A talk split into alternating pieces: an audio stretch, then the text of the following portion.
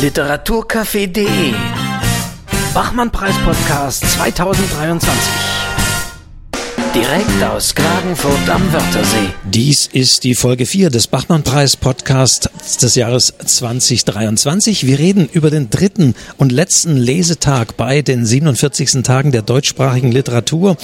Die letzten vier haben heute gelesen, dann haben wir alle zwölf Texte des Jahres 2023 gehört und in dieser Folge werden wir über die vier Lesungen sprechen und ich habe auch wieder eine Autorin, einen Autor äh, geschnappt und da hören wir auch noch die Gespräche. Bei mir sind heute wieder, ich in fast bewährter Weise auf der einen Seite sitzt Andrea Diener. Hallo. Und Bojena Badura ist wieder da. Hallo.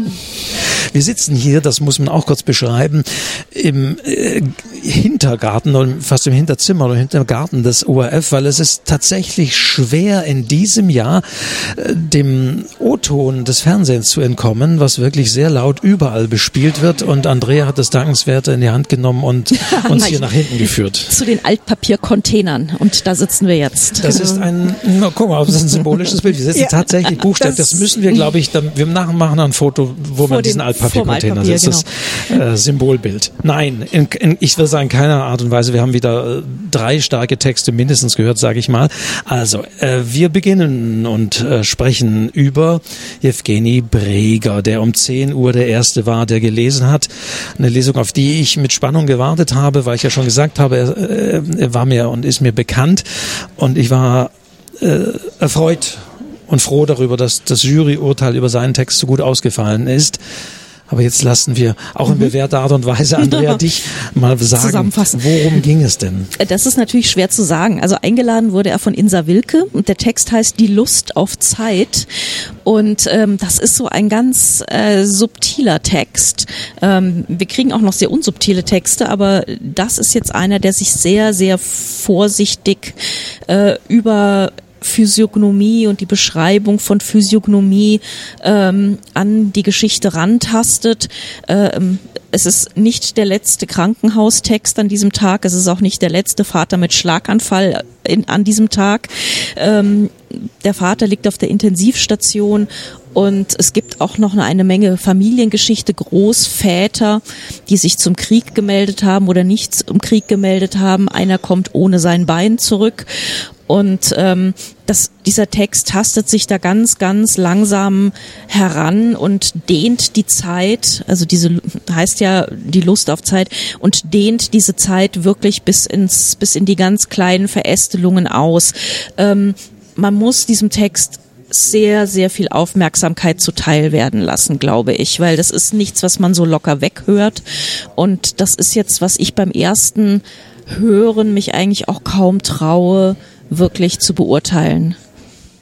Ich fand den Text auch ähm, sehr langsam im Erzählen. Also wenn man so die Handlung wirklich äh, zusammenfasst, das haben wir heute auch äh, von, glaube ich, Thomas Stressler mal gehört, ist das ein Mann oder der Sohn steht im Krankenhaus vor dem Zimmer seines Vaters und das passiert am Anfang des Textes. Ungefähr 30 Minuten später drückt er auf die Klinke geht rein.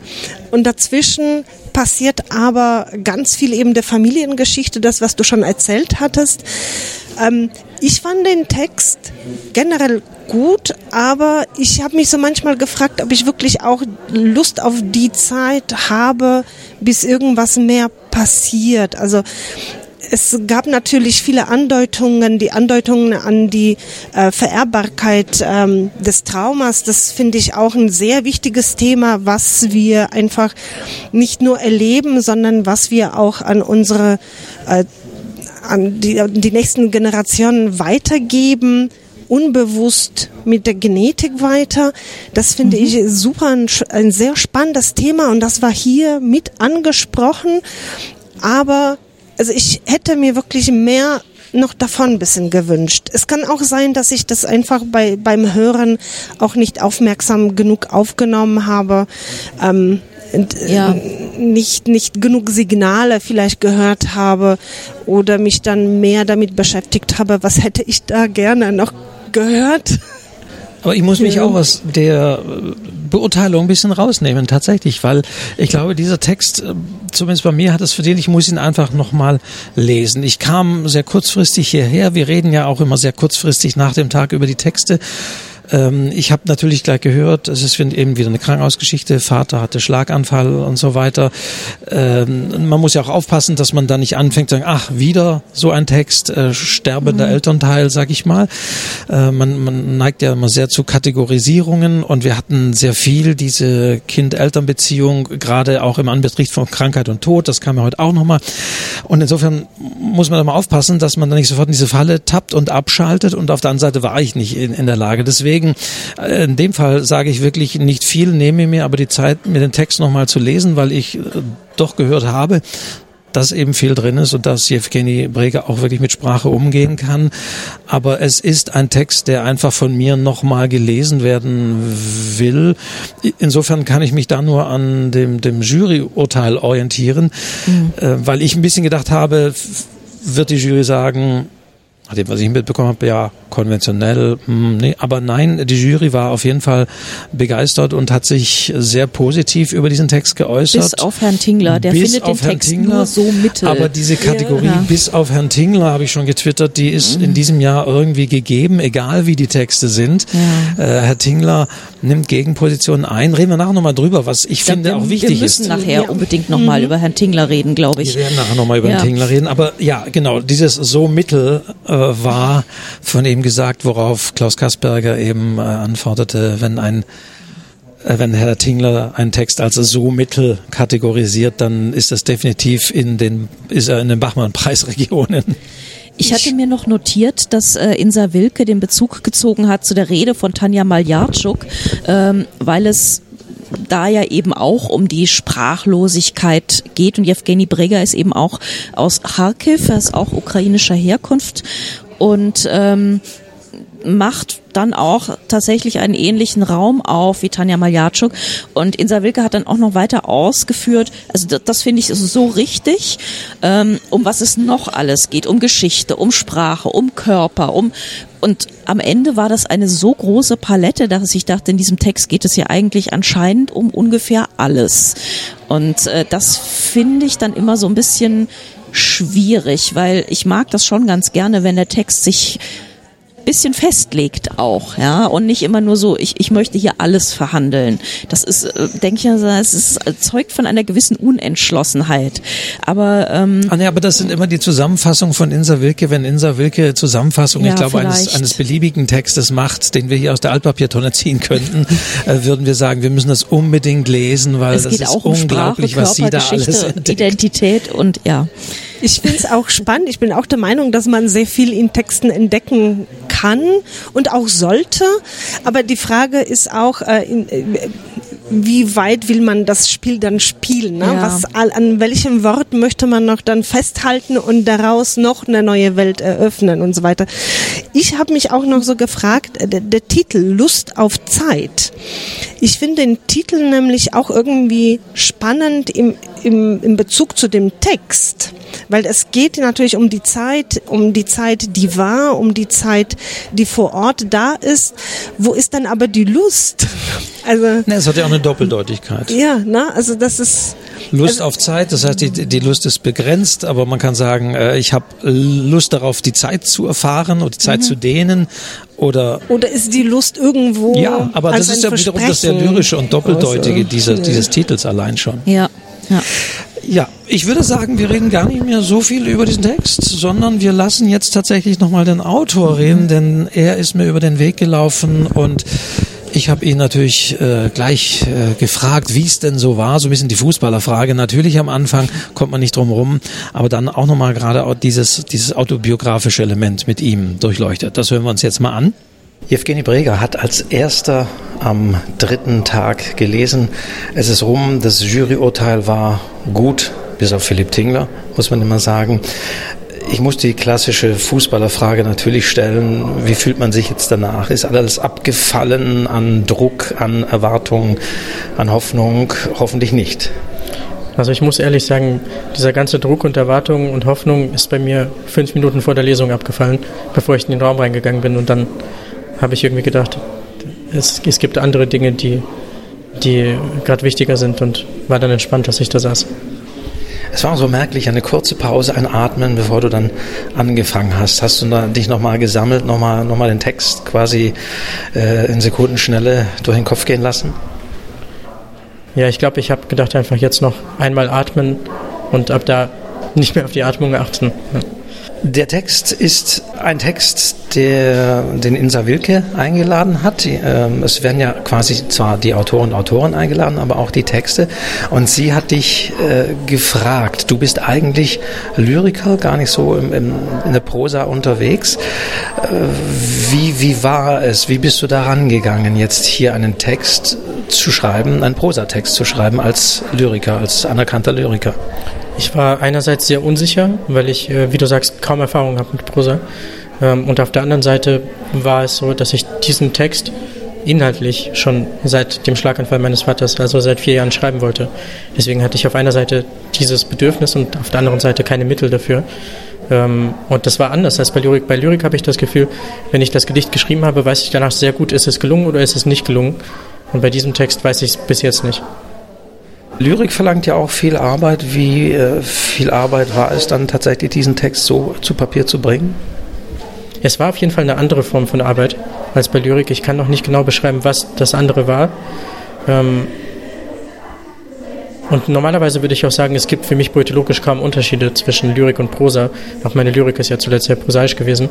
Aber wahrscheinlich ist es noch irgendein, irgendeine Unfreiheit, die ich im Kopf habe, die mich dazu bewegt hat, wirklich äh, anders zu arbeiten und nicht einfach zu, zu sitzen und zu denken, ich schreibe einen Text. Weil ich glaube, das ist das Optimale, was passieren kann. Würdest du sagen, auch, auch wirklich einzelne Worte, Sprachspiel, Klang, Rhythmus ist vielleicht bei dir auch wichtiger als Lyriker, auch im Prosatext? Ja, natürlich. Also ich finde, ich, also ich erwarte das von Prosatexten genauso wie von Lyrik. Also ich mag das sehr gern, wenn, wenn Menschen äh, mit, bei Prosa auch mit Klang und Rhythmus arbeiten oder mit Reimen. Ich meine, einen Reim hatte ich zumindest. Liest du den Text dann auch laut? Ich habe ihn zum ersten Mal jetzt laut gelesen. Ah, tatsächlich. Du hast zum ersten Mal. Du hast also auch gar nicht, äh, also weder um ihn zu vielleicht zu überprüfen, noch um ihn hier zu performen, wie man so schön sagt, laut gelesen vorher. Ja, ich habe ihn immer nur für mich. Ich habe ihn oft gelesen für mich ohne Stimme und das war und ich wollte mir das aufheben für hier. Sehr viele Texte in diesem Jahr haben ja einen sehr engen Bezug, einen sehr engen autobiografischen Bezug. Den hat wahrscheinlich jeder Text, aber es wird hier auch sehr bewusst inszeniert. Frage auch an dich, wie siehst du dieses Verhältnis zwischen dir als Autor und dieser Erzählfigur? Du hast gesagt, Schlaganfall deines Vaters war auch auslösender Moment für diesen Text. Das wird ja auch in diesem Text verhandelt. Wie ist diese Beziehung zwischen Autor und Erzählfigur?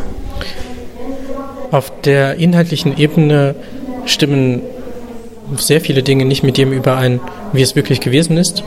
Ähm, aber trotzdem habe ich das Gefühl, dass wenn ich ich in diesem Text sage, dass ich ich damit meine, also es ist auf jeden Fall kein autobiografischer Text, äh, aber die wichtigen Eckpunkte sind die, von denen ich ausgehe und imaginiere. Also das ist natürlich die Frage, was ist sowieso passiert, was ist Realität. Also das ist meine gefühlte Realität zumindest, nicht die tatsächliche, die passiert ist. Evgeny Breger, vielen, vielen Dank und äh, alles Gutes und ich drücke die Daumen. Danke fürs Interview. Mario Wurmitzer war dann der zweite, der heute Morgen gelesen hat. Und auch da muss ich sagen, fiel es mir schwierig, sofort nicht diesen Text zu kategorisieren. Wir haben einen Mann in einem Tiny House, der also da äh, sozusagen auf das Haus aufpassen muss, der dafür Werbung machen muss, der Social Media mäßig davon berichten muss. Also quasi eigentlich so eine Art Influencer, der mhm. in Teilen äh, auch Werbung machen muss für das Unternehmen, dieses, der das dieses Tiny House dahingestellt hat. Äh, Andrea, du wirst aber gleich noch mehr ergänzen zum Inhaltlichen. Aber ich habe da bei diesem Text das Wort Tiny House natürlich mehrfach gehört, aber auch sehr viel zeitgeistige Dinge, Bands, äh, Reinhard Götz wurde erwähnt. Es war auch ein bisschen so ein für mich so ein pop-literarisches Name-Dropping. Äh, ja, also es ist ein Tingler-Text. Ähm, dazu möchte ich jetzt gar nicht so, also ich möchte das jetzt gar nicht als Tingler-Text gucken. Also eingeladen von ihm. Eingeladen von Tingler, genau. Das ist man kann dann schon sagen, aha, das ist also, was Herr Tingler unter guter Literatur, aber Dings.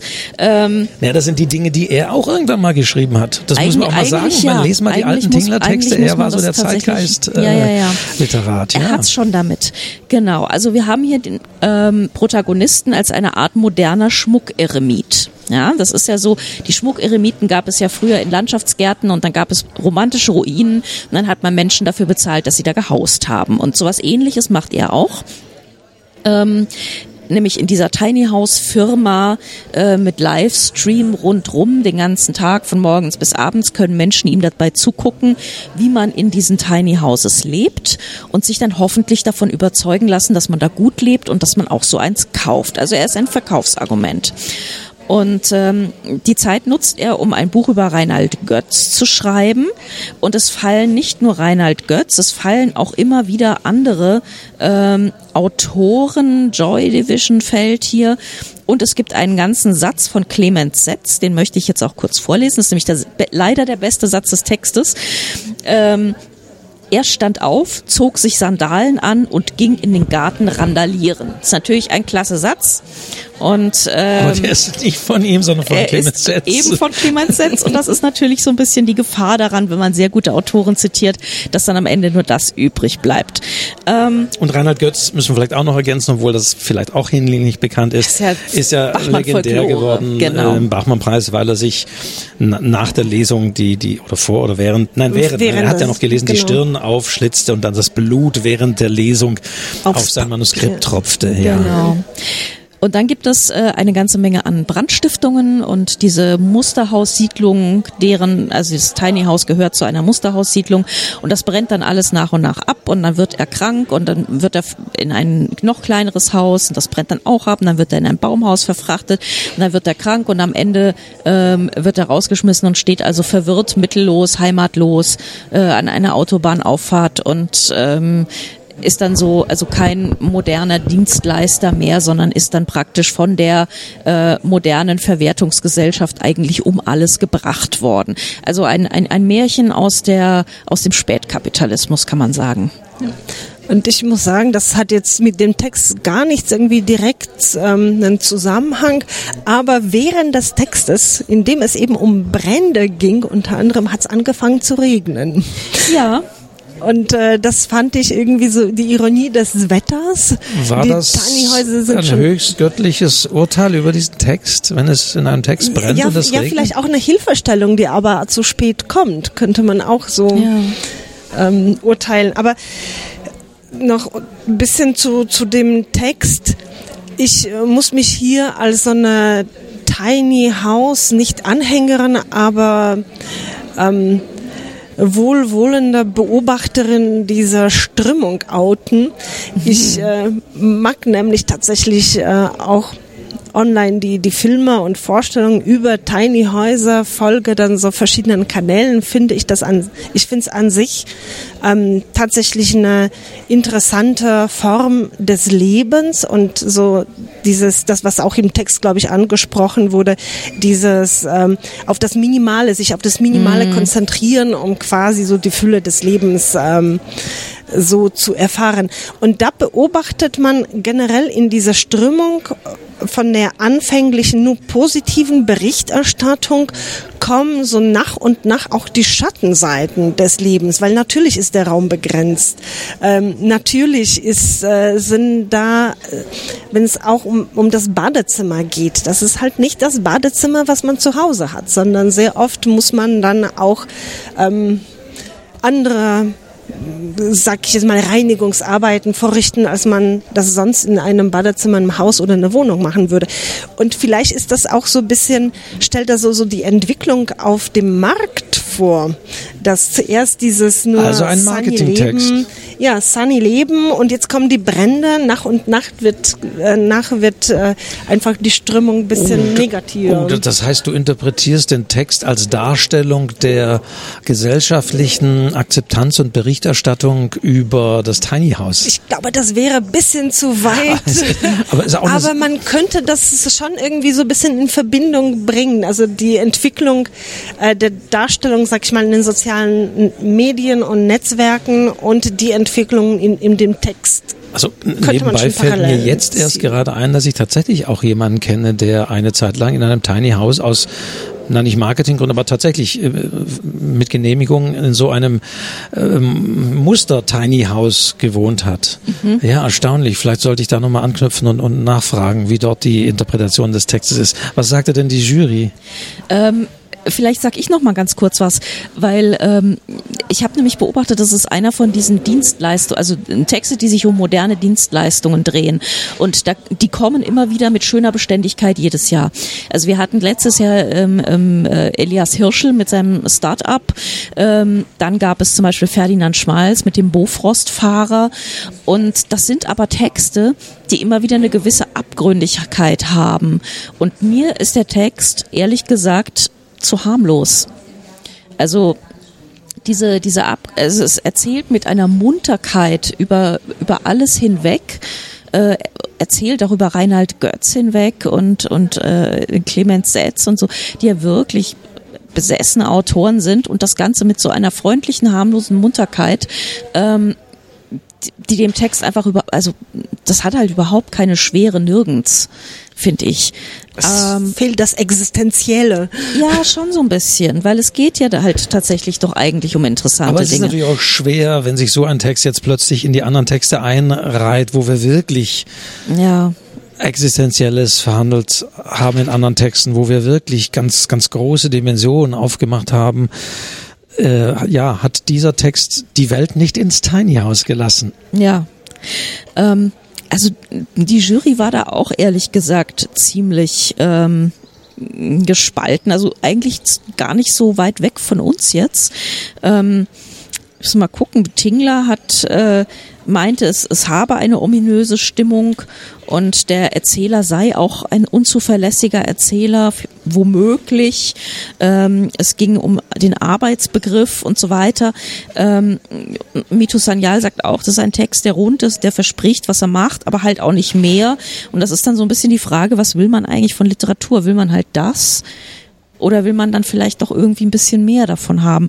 Und ähm, das ist gar keine so abwegige Bemerkung, finde ich, weil ja, natürlich, das ist so fertig als Produkt, kann man abliefern.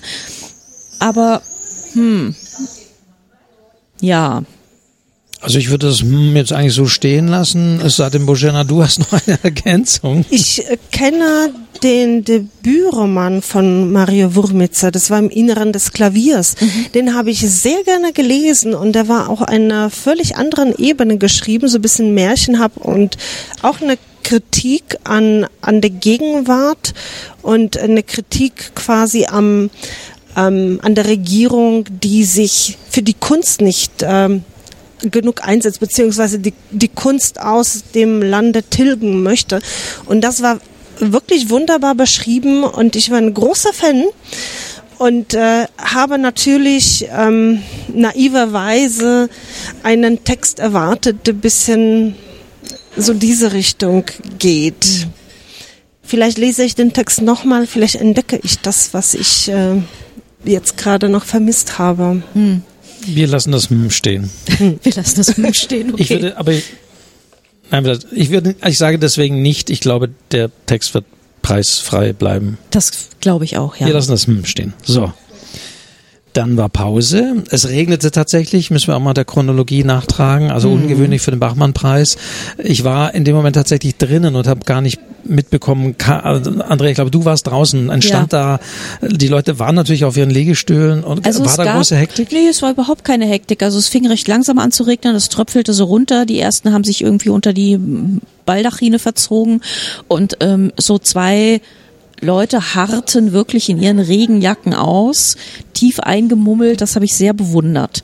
Ähm, und dann wurde dann auch das Pausenprogramm eben unter diese Pavillons verlegt. Also es war eigentlich, nee, man, man reagierte recht sachlich, muss ich sagen. In meiner Erinnerung ungewöhnlich. Es gab zwar schon starken Regen am Eröffnungsabend, das weiß ich, ja. aber so während der Lesungen, naja, Selten. gut. Also das war der, der chronologische Beitrag hier noch für, für die Mittagspause. Und dann kam Laura Leupi, beziehungsweise dann kamen interessanterweise äh, die beiden Texte, die Thomas Stressle eingeladen hatte, die sich äh, also qua Verlosung, es wurde ja mhm. ausgelost, jetzt an den Schluss setzen. Und Laura Leupi machte nach der Mittagspause den Anfang. Genau. Und dann ging's ab. Dann ging's ab. Ähm, Laura Leupi las einen Text, der ähm, heißt das Alphabet der sexualisierten Gewalt. Ich muss jetzt ganz kurz dazu sagen, Laura Leupi ist non-binary. Das heißt, wenn mir jetzt ein falsches Pronomen rausrutscht, dann tut mir das leid. Äh, ich versuche es zu vermeiden. Das ist gut, dass du das sagst, weil ich hatte das gerade bei mir ja. auch im Kopf und man genau. hat es schon natürlich äh, auch bei der Vorstellung der Autoren Autoren mm, Ich glaube, gemerkt, mit Sternchen geht dass es. sie mit Sternchen Autorin, genannt war genau. und dass sie immer mit Vornamen auch genannt war und dass man es, dass man die Pronomen in dem Fall einfach vermieden hat. In Lauras Fall. Ja.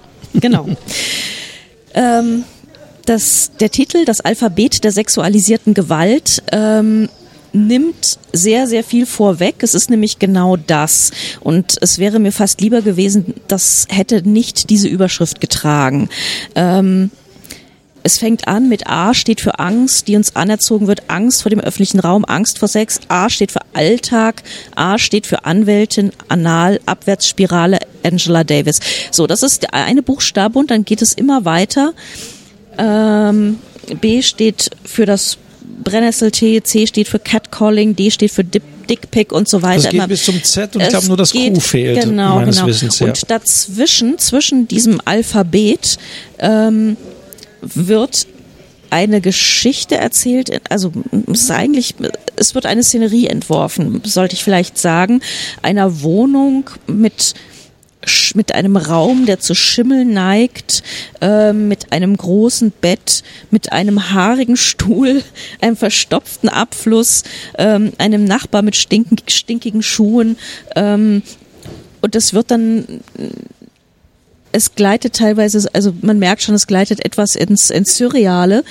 Und ähm, es kommen dann weitere Personen dazu, also der, der Bruder im Kinderzimmer kommt dazu und ähm, ganz zum Schluss kommt nochmal die Oma Rosa Busch, äh, die ins Zwangsarbeiterinnenlager deportiert wurde und überlebte. Ähm, und dann versucht der Text rauszufinden, schafft es gar nicht ganz. Ich wollte eigentlich was anderes erzählen, weiß aber nicht, wie ich aus diesem Satz wieder rauskomme. Er hält mich fest und dreht mich ein, dreht mich weiter und so weiter. Und das Ganze als, also immer abwechselnd und äh, das Ganze als äh, sehr, sehr gut gelesen, wirklich fast eine Performance. Das wollte ich noch sagen, es kommt nämlich auch noch das Publikum dazu, in gewisser Art und Weise bei diesem Text. In gewisser, Art und, ist in genau. gewisser Art und Weise. Das Publikum wird nämlich einmal tatsächlich angesprochen. Zweimal. Zweimal ah ja, wird zweimal. angesprochen. Und das fand ich sehr spannend. Also ich, ich weiß, dass die Meinungen gemischt sind. Ich fand den Text extrem spannend, weil er Sachen machte, die andere Texte nicht machen und weil er trotz ich weiß, dass der Text ähm, eine sehr, sehr schwierige Thematik anspricht, hat durch die Thematik eine, eine gewisse Schwere. Und die Frage ist auch, ähm, wie man mit solchen Texten generell umgeht als Leser, Les Leserin, als Zuhörer und so weiter. Und jetzt haben wir den Text, der anfängt eben über sexualisierte Gewalt zu sprechen und die Zuschauerinnen machen sich natürlich irgendwelche Gedanken und dann versucht man, ich weiß nicht, wie das bei anderen ist, aber ich glaube, das passiert zum Teil automatisch. Man versucht irgendwie zu kategorisieren und äh, dann bekommt womöglich jemand auch irgendwelche Etiketten.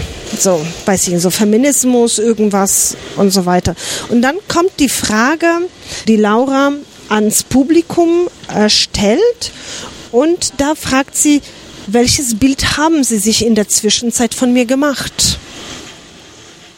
Und da wird eine Pause eingeleitet. Und da denke ich, also es war bei mir so, ich glaube bei anderen auch, dass man sich so gefragt hat, okay, wo stehen wir jetzt in dem Text? Welche Meinung habe ich jetzt zu dem mhm. Text? Ähm, was habe ich wirklich jetzt so gedacht? Wo bin ich?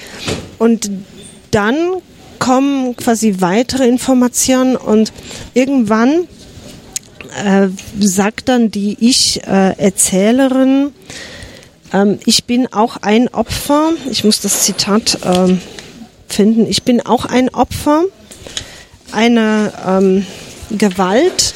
Was halten Sie denn jetzt von mir? Ah, hier. Wie sehen Sie mich jetzt, da Sie wissen, dass ich vergewaltigt wurde? Genau. das fragt Dank. sie und schaut offensiv ins Publikum. Genau. Und das äh, fand ich etwas, was in den Texten selten passiert, aber das, das wird jetzt quasi erzwungen, dass man wirklich anfängt zu reflektieren, wie ist jetzt dann meine, in diesem Fall keine Lesererfahrung, aber Zuhörererfahrung, Zuhörererfahrung, äh, wie reagiere ich darauf, was hier passiert? Und ähm, das fand ich sehr, sehr spannend. Außerdem die Art und Weise, wie sie performt hat, weil das war schon eine Performance. Laura hat den Text zum Teil vorgelesen, zum Teil aber vorgetragen. Und das hatte an manchen Stellen so einen Eindruck, als wäre das jetzt ein Verhör, als würde sie wirklich im Gerichtssaal sitzen. Das war zumindest waren das die Passagen, auf die ich äh, geachtet habe. Ähm, hatte das ähm, auch eine, ein, ein Eindruck von, von Geständnis, auch eine Offenbarung gehabt, dadurch, dass äh, Laura immer auch ins Publikum geschaut hatte, wirklich gezielt in die Kamera geschaut hatte, hatte das auch so eine Ebene der Authentizität bekommen. Als, also eine Verschmelzung quasi der Ich-Figur mit dieser Person, die, die da sitzt und und die Worte spricht. Und das fand ich enorm spannend, welche Wirkung das aufs Publikum hat. Es, ja. hat, es hatte natürlich schon etwas Forderndes und etwas ja. äh, Provozierendes. Ja.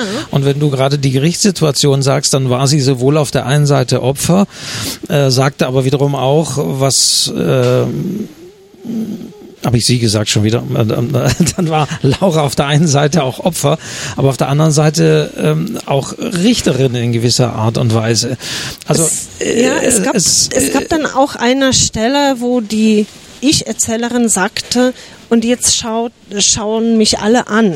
Also mhm.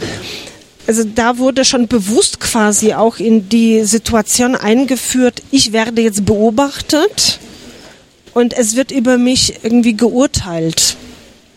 Also das fand ich, das war eine zusätzliche Spannung, die auf der Textebene wahrscheinlich gar nicht so sichtbar war, die sich erst in der Performance entwickelt hatte. Also solche Texte hatten wir dieses Jahr erstaunlich viele, die eben noch die, diesen performativen mhm. Charakter hatten und dadurch eine völlig neue Ebene bekommen mhm. haben. Also wir müssen wieder die Frage natürlich stellen nach dem Anteil der Performance, äh, den, ja. der gewisserweise auch notwendig ist, vielleicht auch bei diesem Text. Es kam dann ja zur Jury-Diskussion und ich würde gerne noch ganz kurz, ja. ähm, weil ich finde es total schwierig, den Text zu kritisieren. Ja. Und es hat in mir mehrere Dinge getan. Ich war erst ein bisschen angenervt. Erstens mal von dem Holzhammer-Titel, der dann auch genauso eingelöst wird. Dann von diesem Alphabet, das mir ehrlich gesagt auch ein bisschen zu unsubtil war. Und das Problem ist, ähm, dass es diese Zwischenpassagen gibt, die teilweise einfach so stark und zart sind, dass ich das Gefühl habe, dass dieses Alphabet die einfach platt haut. Und ähm, weil ich würde die am liebsten, ich würde das Alphabet am liebsten nochmal irgendwie weglassen und den Rest lesen und den Rest wirken lassen. Zum Beispiel diese Duschszene mit, den, mit der Seife und den Postkarten und äh, den Seifenblasen, die dann, also äh, das, das sind so schöne Szenen dabei, äh, die man vor lauter Performance und vor lauter Lautstärke und vor lauter, ähm, wie krass das alles ist, irgendwie gar nicht so richtig mitkriegt und das fand ich ehrlich gesagt schade. Aber ist das vielleicht doch nicht gewollt? Diese, die Kontraste. Ja. Etwas, also die, die Liste ist etwas von außen. Was sieht man außen? Was ist drin? Also wie wird das Zarte durch diese Wirkung von außen, so, so wie eben so, so eine Liste kommt mit einer gewissen Gewalt auch auf den Text. Wie wirkt das eben in, in das Innere ein. Also ich denke, dass da sehr, sehr viele. Ja, aber man das kann, ist so ein bisschen das Problem. Man kann wirklich alles dafür und dagegen wenden. Ja, das ist, äh, wenn ich ja. mich wieder auf die Ebene so des ganz Normalen bewege, würde ich sagen, ja, der Text war eine Provokation. Der Text wollte provozieren. Der Text hat dann natürlich auch äh, provoziert und es ist natürlich auch ein wahnsinnig äh, politisch aufgeladener Text, gesellschaftspolitisch ja. aufgeladener Text in den Begriffen, die da gefallen sind, die äh, für wen auch immer einerseits ja tatsächlich auch Kampfbegriffe sind, die als solche ja. bewusst da reingesetzt sind. Dann sind aber wieder auch in dem Alphabet ganz banale Begriffe drin. Äh, und es ist wahnsinnig schwierig und man hat es gemerkt, wenn man da Twitter verfolgt hat, äh, die Jury war soweit begeistert zunächst mal von der Art, mhm. auch dieser Montage. Ähm, Klaus Kasperger, Thomas Stressle, äh, alle waren alle waren begeistert und dann bis auf Philipp Tingler. Und, und dann wurde es hart ehrlich gesagt. wurde es hart und dann wurde auch bei Twitter wurde es wieder hart. Dann, dann hieß es Tingler halt die Goschen, Tingler du bist rechts. Also man sah sofort, äh, dass da auch entsprechende Reflexe bedient wurden. Und wir hatten plötzlich eine Unmöglichkeit in gewisser Weise äh, der, der, der, der Literaturkritik. Also, ja, das ist total schade, weil, weil natürlich ähm, sich Philipp aber andererseits nach, also nach, dem, ja. nach Tinglers Ausbruch hatte ich dann sehr, sehr stark das äh, Bedürfnis, den Text, wo ich vorher dachte, so, hm, das weiß nicht, ob mir das so, hm, hm. und dann kam das und dann dachte ich, jetzt muss ich diesen Text aber wirklich verteidigen. Äh, vor meinen, vielleicht vor meinen eigenen Reflexen, vielleicht auch vor Tingler, ich weiß es nicht. Also ich meine, die Provokation, die der Text auf der einen Seite auch machte, hatte natürlich Tingler vielleicht weniger bewusst, weil er einfach so ist, natürlich auf seine Art auch nochmal gemacht. Er hat dann irgendwie ja von eben Identitätspolitik gesprochen und natürlich ich auch ja eingängige andere Schlagwörter bedient. Ich etliches mitnotiert. ähm, er findet den Text nicht feministisch.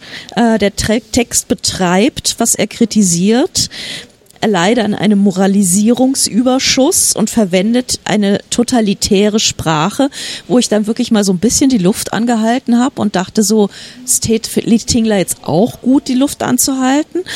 Ähm, genau und ja, vor allen äh, Dingen so so reinzuhauen, weil äh, wir man kann ja über jeden Text ja. das eine und das andere sagen, aber es wird natürlich dann schwierig. Äh, ja. Und vor allen Dingen, wenn er wieder diese ganz andere, äh, den anderen Keil von der ganz anderen Seite reintreibt, äh, dann sind wir tatsächlich bei Schwarz und Weiß wieder. Und ich verstehe nicht, warum er nicht mal einen Moment zurücktritt und drauf guckt und denkt so, das ist ein Text über eine Vergewaltigung einer Person, die versucht, eine Sprache dafür zu finden, zu diesem Ergebnis kommt. Vielleicht ist es nur ein Zwischenergebnis, vielleicht, ne? Und ähm, das muss man doch erstmal so sehen. Also jetzt mal, jetzt sind wir natürlich wieder so ein bisschen beim Package irgendwie, ne? So beim berühmten. Ähm, aber also da sich hinzustellen und zu sagen, die Sprache ist totalitär, das ist also äh, ja, das ist unser Wortwahl total vergriffen. Das ist ja. nicht nur schlechte Kritik, das ist auch, finde ich, ein bisschen schäbig. Ja, Du hast gerade die Schwierigkeiten angesprochen, die man mit dem Text hatte, um sich mit dem Text generell so äh, kritisch auseinanderzusetzen. Ich denke, dass dieser dieses Thema und wird jetzt nach und nach noch öfters zu, zu hören, generell in, mhm. im Literaturbetrieb, weil seit einigen wenigen Jahren auch Themen zur Sprache kommen, die man vorher einfach verschwiegen hat. Also mhm. das sind so Tabubrüche, größere und kleinere Tabubrüche, für die man jetzt Sprache, literarische Sprache gefunden hat, aber noch keinen quasi Umgang ja. mit der kritischen Bearbeitung der, der Themen. Mitu Sanyal hat, glaube ich, auch sowas gesagt, dass äh, wir jetzt eben diese Begriffe hören, weil sie eben jetzt sehr häufig äh, genannt sind und das sicherlich sich auch wieder äh, ändern und wandeln wird. Aber jetzt sind die Begriffe nun mal da. Das hat sich dann auch in Insa Wilkes Schlusswort sehr gespiegelt. Also sie, sie hatte dann nochmal das äh, Schluss Schlusswort bekommen und ähm, sagte dann, äh, die Literaturkritik ist ja eben auch patriarchal, genau wie dieses ganze System, äh, in dem sich diese sexualisierte Be Gewalt ja leider äh, viel zu viel Raum bekommt. Und äh, es sei schwer, da eine Durchlässigkeit stimmt natürlich. Also da ist, wenn man sich mal so alte literarische Quartette anschaut, da sind so Texte von Autorinnen, ähm, die einfach mal so weiblichen Alltag erzählen. Und dann werden da, also da, da, kommt eine Wut von diesen Herren hoch, das sei ja doch alles läppisch und sie wollen diese Menstruationsprosa nicht lesen und so weiter. Aber der äh, fünfte Samenerguss eines jungen Mannes äh, ist dann natürlich immer was ganz Zartes. Ja? Und ähm, also da, da, da kommt man dann schon, also die Literaturkritik kommt eben aus einer Tradition, die weibliche und männliche Erfahrung komplett unterschiedlich wertet. Und äh, leider hat sich das doch bis heute und bis zu Laura Lorpis Text durchgezogen. Und das ist wirklich schade. Also es ist nicht schade, es ist natürlich empörend, ja. Aber ich Aber denke, wir sind auf einem guten Wege. Langsam wird sich das verändern, hoffe ich, ja. indem sich auch ähm, auch Texte verändern. Wir haben auch langsam, das passiert alles sehr langsam, aber immer mehr diverse Texten, mhm. die aus äh, nicht nur von weißen Männern geschrieben werden und oder seit einigen Jahren von jungen hippen Frauen, mhm. sondern es kommen auch alle möglichen Schattierungen und unseres Alltags und unserer Gesellschaft zu Wort und das finde ich schön. Ja. Und dieser Text, finde ich, ist für mich ein Ausschlag mal in die eine Richtung. Deswegen gehört er hierher. Deswegen ja. muss das auch äh, sein, auch ja. in, in diese Richtung äh, zu, zu provozieren. Äh, und ich war froh, dass zumindest das Publikum, äh, ich glaube, bei Insa Wilke geklatscht hatte, bei ihrem Statement mhm. und nicht bei dem Statement mhm. äh, von, von Tingler. Da dachte ich jetzt irgendwann, oh, bitte klatscht jetzt nicht dazu auch noch. Aber glücklicherweise war ja. das nicht der Fall. Und ich würde mir wirklich wünschen, dass man so Texte dann auch als, als Text sieht und vielleicht auch ein bisschen vielleicht auch einfach mal handwerklich draufschaut. So, wie funktioniert der denn jetzt? Wie ist der denn so gemacht? Funktioniert der so, wie er gemacht ist? Und nicht so, ist, hat das jetzt überhaupt hier eine Berechtigung und äh, das, ist das totalitäre Sprache? Also, ne? Das ging ja Mara Delius, die dann kritisierte, dass die Klimakrise da unter K dann im Alphabet gelistet war. Aber ich meine, es waren natürlich Begriffe dort gelistet, die auch sonst durch die Gegend schwirren. Und hm. das ist nun mal dieser Begriff auch auch wenn das nicht weiter natürlich thematisch ausgeführt wurde. Es ist übrigens die einzige Erwähnung der Klimakrise in diesem ganzen Bewerb, was auch erstaunlich ist. Wiederum ist die Frage, ob wir im nächsten Jahr dieses Thema verstärkt, weil äh, auch dieses Thema ist hier natürlich definitiv unterbesetzt. Wir sind in diesem Jahr, glaube ich, beim Bachmann-Preis äh, sehr divers unterwegs im Vergleich zu anderen, aber äh, die Klimakrise fehlt. Ja, Absolut, das ist, ja. Kann, können alle die Zuhörer als Aufruf verstehen. Wir hatten da schon mehr. Also es war, war schon mal mehr Klima, muss man sagen. Aber es wird jetzt spannend natürlich zu sein, äh, bekommt dieser Text einen Preis? Äh, ich glaube, ja, oder wird Tinglers Votum mhm. und auch Maradelius, man sie ist ja mal von der Welt, war etwas leicht kritisch. Ich würde sagen, äh, der Text hat auch durchaus Chancen auf einen Publikumspreis. Ja. Ja. Absolut. Ja, wobei ich auch nochmal rückblickend denke, es gibt einige Texte, die Chancen haben. Also mhm. ich denke auch mal noch, äh, Martin Picard ist für mich auch vielleicht so Publikumspreis. Ja, da bin ich ja leider voreingenommen, Favorit, weil ist ja. ja mein Homie, aber, äh, das, ich, aber ich, ich drücke ihm auf jeden Fall. spannend und äh, ich hoffe, wenn ich den Podcast schnell genug geschnitten bekomme am äh, Samstag, am heutigen Samstag, ich habe gar nicht gesagt, wir nehmen natürlich auf am 1. Juli, kann noch abgestimmt werden, Publikumspreis auf bachmannpreis.orf.at und, das sage ich jetzt auch nochmal, es kann auch abgestimmt werden auf literaturcafé.de, äh, wer ist ist der mm, oder die beste Jurorin beim Bachmann-Preis. Diese Abstimmung läuft auch wieder. Ich bin mal gespannt, mhm. wie sich da vor allen Dingen die beiden Neuen mhm. schlagen. Letzter Text, würde ich sagen. Letzter Text, letzter Tag. Irgendwann ja auch mal nach Hause wollen. Genau. Letzter Text, letzter Tag. Denis Utlu hat am Schluss gelesen, auch mhm. eingeladen von Thomas Stressle, wie schon erwähnt. Ja. äh, hatte nicht, hatte, glaube ich, in dieser Position mit diesem Text nach äh, Laura Leupi natürlich eine unglückliche Platzierung. Absolut. Also das Problem ist, ich habe versucht, einen Roman von Dennis Utlu zu lesen. Das ist mir leider nicht gelungen. Ich fand äh, die Sprache so stilblütig aufgeblasen, äh, prätentiös. Es war von vorne bis hinten nicht meins. Und er hatte jetzt natürlich auch einfach so ein bisschen das Problem, dass er Themen aufgegriffen hat, die ungefähr jeder schon mal aufgegriffen hatte in diesem Wettbewerb. Ähm, es gibt einen Vater im Pflegeheim, der versucht mit der Mutter zu kommunizieren, obwohl er nicht mehr richtig sprechen kann, nach einem Schlaganfall. Ähm, der Sohn ist allein mit der Mutter, die Pflege wird übertragen, es gibt Rechtsanwaltsdinge zu erledigen. Ähm, der Junge sträubt sich, das ist also wieder eine Coming-of-Age-Geschichte, hört, äh, will sein Zimmer schwarz streichen, hört Heavy Metal, also Heavy Metal hatten wir bei Martin Pieker schon mal. Mhm.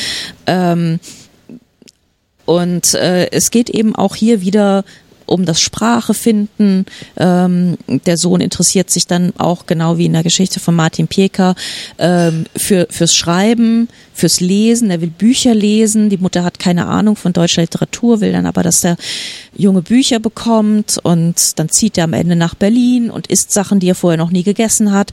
Also eine wirklich ähnliche Geschichte wie die von Martin Pieker, nur eben mit türkischem statt mit polnischem Hintergrund.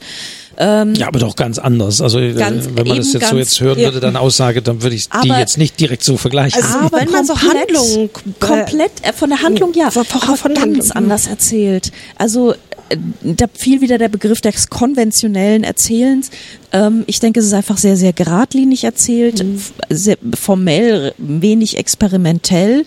Ähm, und ähm, ich würde ja. hier, Entschuldigung, dass ich dich jetzt nein, nein, unterbreche. Also übernimm gerne. Statt äh, konventionell würde ich hier fast das Wort austauschbar nehmen.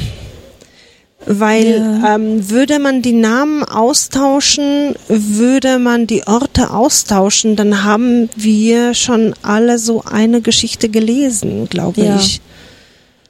Aber es war natürlich schon, finde ich, sehr ja, konventionell in dem Sinne gebaut, dass es natürlich schon ein sehr schöner, sehr glatter Text war. Der hatte keine Ecken und Kanten. Äh, da war alles gut, da passte alles. Da war auch der Vortrag äh, des Autors mit entsprechenden Gesten äh, untermalt.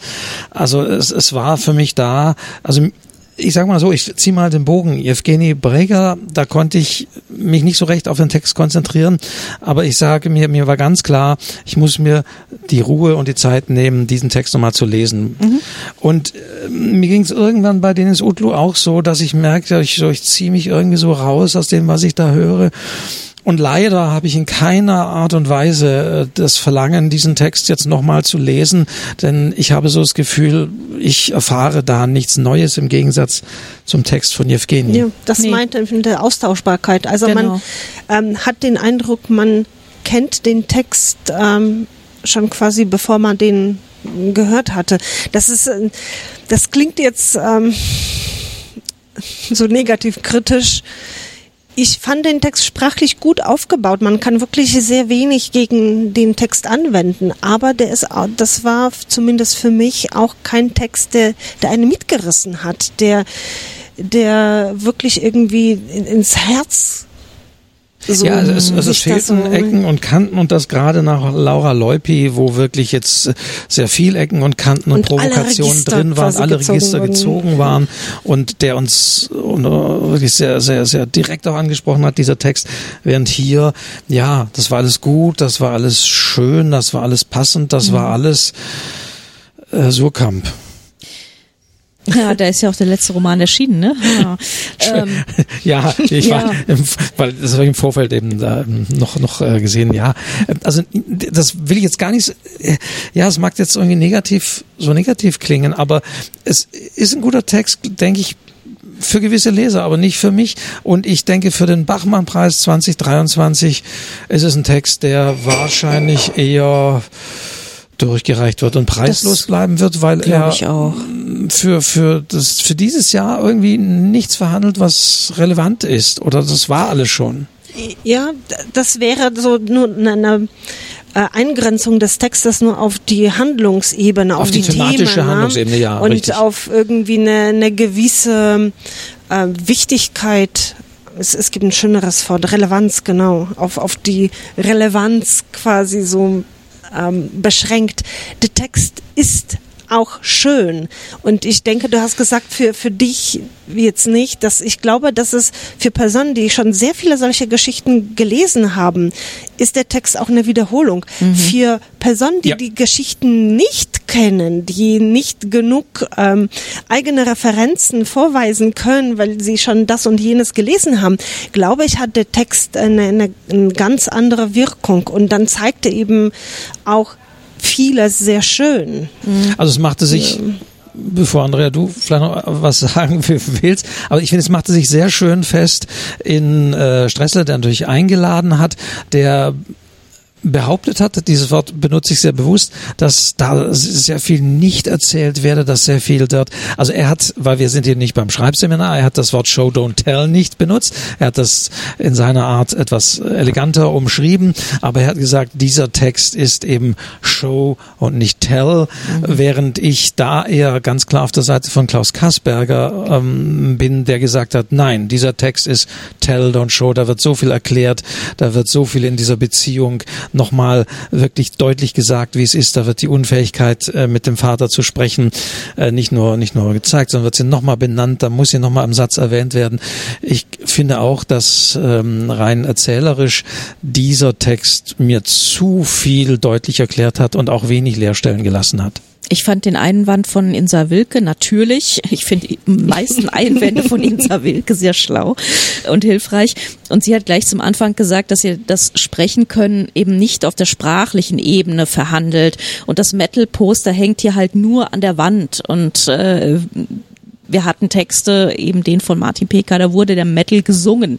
Ja, also ja, das ist jetzt keine irgendwie jetzt müssen nicht alle singen. Ne? Nein, das müssen natürlich nicht alle singen, aber ja. irgendwie muss muss das Thema auch ein bisschen auf der sprachlichen Ebene äh, ja. ausgearbeitet sein und das passiert hier nicht. Und äh, Klaus Kasperger hat es auf eine relativ äh, kurze Formel gebracht, nämlich es braucht mehr Wildheit in diesen Themen, äh, was dann irgendwie auch so ein bisschen das, das Schlusswort war und das auch ganz passend war. Ja. Wie sieht denn unser Schlusswort jetzt aus? Äh, ich äh, würde noch gerne auf das Publikum eingehen. Ja, gerne. Weil ich äh, finde, dass äh, das Jahr 2023 sich äh, irgendwie als das Jahr des Publikums einschreiben wird, in dem Sinne, dass es jetzt äh, dieses Jahr etwas passiert ist, was bisher überhaupt nicht äh, passierte. Und zwar hatten wir, ähm, das sind quasi so drei Ereignisse, die das Publikum als Mitspieler des Wettbewerbs irgendwie mit einführen. Und zwar hatten wir gestern bei der Lesung von ähm, Yanchita Nandi, äh, sie hat bevor sie angefangen hat, direkt mal das Publikum angesprochen und äh, hat dann erklärt, was sie dann so für ihre Nervosität ähm, bekommen hat, nämlich einen Eimer. Und irgendwann beim Text lesen hat sie bemerkt, dass das Publikum schon die Seite gedreht hatte und sie noch auf der ersten Seite gewesen ist. Und das hat sie kommentiert und oh, ihr seid schon auf der zweiten Seite, ich bin noch auf der ersten. Also da wurde quasi aus der Position ähm, der, des Eingeladenen Menschen quasi der Kontakt zum Publikum aufgenommen. Dann hatten wir heute eben bei dem, äh, bei dem Text von Laura Loepi hatten wir ähm, auch eine direkte Ansprache des Publikums und das Publikum war nach der Meinung gefragt. Ne? Was, mhm. was haltet ihr denn jetzt von mir? Und was passierte denn? Am Ende der Lesung meldet sich eine Zuschauerin. Von denen ist Utlu dann? Ge genau. Ja. Na, meldet sich eine Zuschauerin und sagt, ich finde diese Themen sehr wichtig und so. Das ist ähm, etwas, was bisher noch nie passierte, dass die Diskussion von einer Person aus dem Publikum beendet wurde. Ja. Ja, also ich stand auf und hat einen Satz in diesem Text, ich weiß nicht in welcher, das ist eine äh, Kammer, das, äh, gelobt und ja. äh, das ist natürlich auch, äh, es ist eine Banalität, dass eben das ein Publikum aufsteht und sagt, den Satz fand ich klasse. Äh, äh, der Moderator hat natürlich Peter Festlacher durchaus ging hin, hat mhm. das Mikro äh, auch hingehalten. Ja, weiß, da muss man, war das jetzt klug oder nicht? Ähm, ja, das aber, ist, das ist dahinter stellt. Es ist Einfach, nur die Frage, das, das ist dieser Frank Elstner Moment. Mhm. Niemand wird aus meinem Studio vertrieben. die Älteren werden sich erinnern. Ja. ja. Nee, ich fand das schon durchaus ganz elegant gehandelt, weil sie konnte dann sagen, dass äh, noch einen Hinweis auf das österreichische Bildungssystem geben, das eben auch Türkisch als Sprache äh, eher mit spitzen Fingern behandelt, wie das Deutsche ja nun auch. Und äh, den Satz ist sie dann losgeworden und damit äh. wurden wir dann in den Nachmittag entlassen. Und aber das ist, ja, lass uns mal kurz über Peter Fesslacher reden. Wir hatten das schon mal, das musste ich aber irgendwie rausschneiden, weil es technische Probleme gab. Aber Blick jetzt, nachdem wir ihn über die ganzen Tage als Diskussionsleiter, als Moderator erlebt haben. Und ich würde wirklich sagen, er hat seine Sache sehr gut gemacht. Absolut, absolut. Ich würde es ja. nicht nur sagen, ich sage es auch. Entschuldigung. Ja. also was mir wirklich sehr gut gefallen hat, war die äh, Lesung von Valeria Gordiev, äh, die irgendwann mal eine Seite anscheinend aus ihrem Manuskript nicht mehr gefunden hat oder sie fehlte oder sonst und ähm, blätterte, suchte hilflos, wo es weitergeht und er ist dann wirklich sehr elegant ihr zur Seite gesprungen, hat ihr seinen Ausdruck gereicht, einen kurzen Fingerzeig und dann ging es weiter relativ geräuschlos. Ähm, das war sehr, sehr schnell gedacht, sehr elegant, äh, ohne viel Aufhebens. Hat er da die Situation gerettet. Das war schon, es gefiel mir schon sehr gut. Ja. Ja, an dem ersten Tag hatte ich noch so den Eindruck, dass so die Jurymitglieder so ein bisschen, äh, hey, ich wollte auch noch was sagen und hallo, Herr Moderator. Aber ich glaube, das hat er auch gut in den Griff ja, bekommen. Ja. Und äh, auch am ersten Tag, als ich im Studio saß, war es wirklich bemerkenswert. Er kommt rein und begrüßt sogar das Publikum im, im Vorbeigehen und Vorübergehen. Also man merkt einfach im positiven Sinne, muss ich sagen, seine Erfahrung und seine Professionalität als Moderator. Ja, ja, und auch neu dazu ja. gekommen ist diese Vorstellung der einzelnen Jurymitglieder mit kleinen Zitaten, die dann immer etwas überrascht gucken, so, oh mein Gott, das habe ich wirklich gesagt.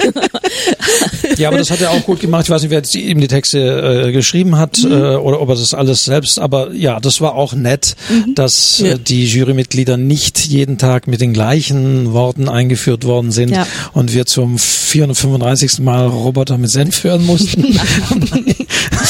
bei Klaus Gasberger, sondern dass es ein bisschen auch Abwechslung war. Und ich muss sagen, ich habe auch wirklich so gespannt gewartet, was kommt dann denn jetzt? Weil man hat ja alle Diskussionen verfolgt und so weiter.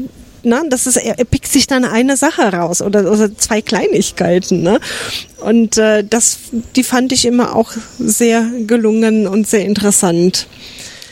Und zu Thomas Stressler noch, also, weil wir haben die, die beiden haben wir eigentlich schon gelobt, die beiden neuen, aber ich glaube, Thomas Stressler hat sich jetzt vor allen Dingen auch durch Laura Leupi äh, und aber auch Dennis Utlu in seiner Art durchaus auch in der Textauswahl als Glücksgriff erwiesen. Ja, ja, ja sehr ja. bewährt. Du bist morgen nicht mehr dabei, Andrea. Ich bin morgen im Zug tatsächlich. Jetzt kannst du auch vollkommen Nein sagen, weil ich könnte es gerade nicht. Aber wenn ich dich jetzt fragen würde, wer ist denn jetzt, oder nein, ich frage so, an wen glaubst du, wird denn der Bachmann-Preis gehen? Ah, gib mir doch mal diese Liste. das ist jetzt natürlich wahrscheinlich völlig spontan und unvorbereitet. Das ist jetzt natürlich völlig spontan und unvorbereitet, also aber nicht während du siehst, da muss man auch mal unterscheiden, sondern von wem du glaubst, dass dass die Jury, die Jury, die Jury, ja. die Jury, die Jury. Ähm, ich kann mir vorstellen, äh, Valeria Gordeev oder äh, Anna Fellenhofer könnte ich mir beide sehr gut vorstellen. Ähm, ich wette allerdings, Laura Leupi geht nicht ohne Preis nach Hause. Ähm, ich glaube auch, ich hoffe, dass Martin Pierka nicht ohne Preis nach Hause geht, aber ich habe mich auch schon fürchterlich getäuscht. Und natürlich äh, Jérôme Robinet, denke ich, wird auch in irgendeiner Weise bepreist. Zumindest hoffe ich das. Also ich glaube, das ist so die, die Gruppe, auf die man sich so einigen kann. Ja. ja. Genau, da bin ich ähm, genau bei denselben Namen. Da bleibe bleib ich in dem Sinne einfach. Und ähm, ich danke euch an dieser Stelle. Bitte aber noch nicht abschalten, diesen Podcast, denn es gibt gleich noch was zu hören. Also an der Stelle aber danke ich schon mal Andrea Diener, dir, die du ja morgen leider schon fährst und nicht mehr dabei bist. Bojena, du bist dankenswerterweise noch ja. da, wo du auch irgendwann mal nach Hause willst. Aber das wollen wir ja alle irgendwie. Deswegen sage ich euch an dieser Stelle vielen Dank äh, ja. fürs Dabeisein. Und jetzt gibt's aber nochmal zu hören, diejenige, von der ich hoffe, dass sie vielleicht den Bachmann-Preis bekommt, nämlich äh, Anna Fellenhofer. Mit ihr habe ich heute am Tag nach ihrer Lesung auch nochmal gesprochen. Das Gespräch gibt es jetzt. Ich sage euch da draußen vielen Dank fürs ja. Zuhören. Äh, Danke Grüße auch. hier vom Altpapier, Altpapiercontainer des ORF und äh, äh, bis morgen. Ciao. Bis morgen. bis nächstes Jahr. Anna Fellenhofer hat gestern gelesen und gestern habe ich sie auch kurz erlebt und nach der Lesung. Und da war, glaube ich, erstmal, äh, da brauchten sie, glaube ich, erstmal Ruhe. Ja, natürlich ist es ein, eine überwältigende Erfahrung und so ist es mir auch gegangen und, und danach fällt auch die ganze Anspannung schlagartig ab und es war eine riesengroße Erleichterung. Deswegen ja, natürlich war ich da ein bisschen weniger ansprechbar. Sie haben gestern gesagt, nur noch schlafen. Haben Sie es gemacht jetzt die Nacht? Ähm, mäßig. Es ist doch noch ein, eine Menge an Aufgekratztheit da, weil der Bewerb geht ja weiter. Ich, ich denke, das Schlafen wird, wird sich erst einstellen, wenn wirklich alles vorbei ist. Wie, wie ist es dann so mit, mit, mit vorher, nachher? Man hat einen Text geschrieben, man wird eingeladen, man, äh, ja, macht man sich Hoffnung auf den Bachmann-Preis? Ich frage es mal ganz, oder sagt man, allein schon hier sein ist eine Ehre? Allein schon hier sein ist eine Ehre, definitiv. Ähm, also ich bin, ich bin hineingegangen in den Bewerb mit möglichst viel Freude und Spaß und einer Neugierde, äh, eine ganz besondere Erfahrung zu machen, viel zu lernen, neue Leute zu treffen und, und schöne Begegnungen zu haben.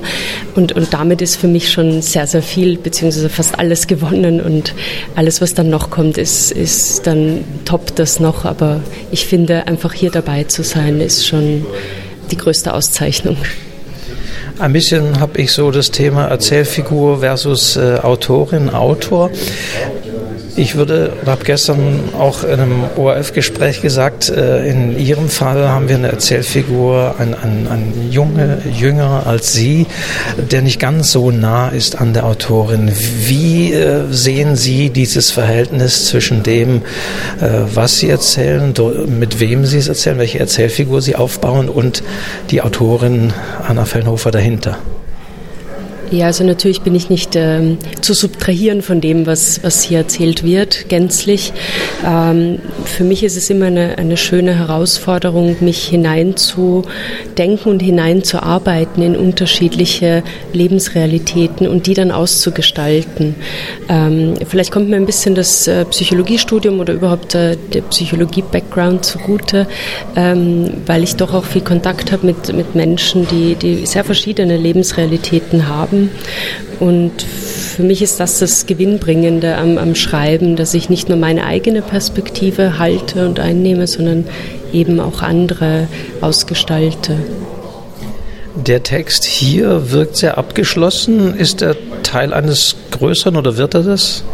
Nein, also das Thema, mit dem beschäftige ich mich schon sehr, sehr lange, mit, dem, mit diesem Thema der Gesichtsblindheit, beziehungsweise ist nicht ganz so der korrekte Begriff, eher Prosopagnosie ähm, und auch dem Thema der Ausgrenzung in diesem Zusammenhang.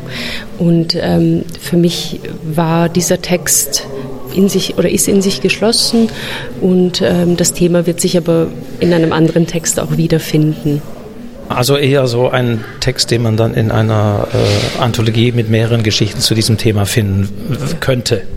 Ja, also ich arbeite an etwas Größerem zu diesem Thema, aber mir war es wichtig für Klagenfurt eben einen Text zu haben, der, der in sich geschlossen ist und, und Sinn ergibt als solches und für sich stehen kann. Und äh, insofern habe ich das Thema aufgegriffen, weil es mir wichtig ist und weil ich schon sehr drin bin inhaltlich und habe dann eben diesen, diesen Text geschrieben. Heute ist noch der letzte Lesetag. Morgen wird es, wird es dann spannend. Ähm, wie, wie, wie sind gerade so, so die Gefühle? Wie geht man heute so durch den Tag? Hört man sich die anderen noch an oder nicht? In dem Fall aktuell nicht, weil es gerade ein Interview stattfindet. Also ich höre mir alle an, weil, weil ich sie auch gerne unterstützen möchte, die Kolleginnen und Kollegen. Und wir sind auch, glaube ich, recht zusammengewachsen als Gruppe und unterstützen uns gegenseitig. Das ist total schön. Und ähm, ja, ist eigentlich das auch eines der schönsten Dinge am Bewerb, mit den, mit den anderen gemeinsam sich auszutauschen. Mm, ich bin recht entspannt jetzt wirklich und gehe relativ ähm, ja, erwartungsfrei in, die morgige, in den morgigen Tag und freue mich einfach, dass es so schön gelaufen ist und dass ich so schöne Rückmeldungen bekommen habe. Ich drücke die Daumen, Anna Fellenhofer. Vielen Dank. Dankeschön, danke für das Interview.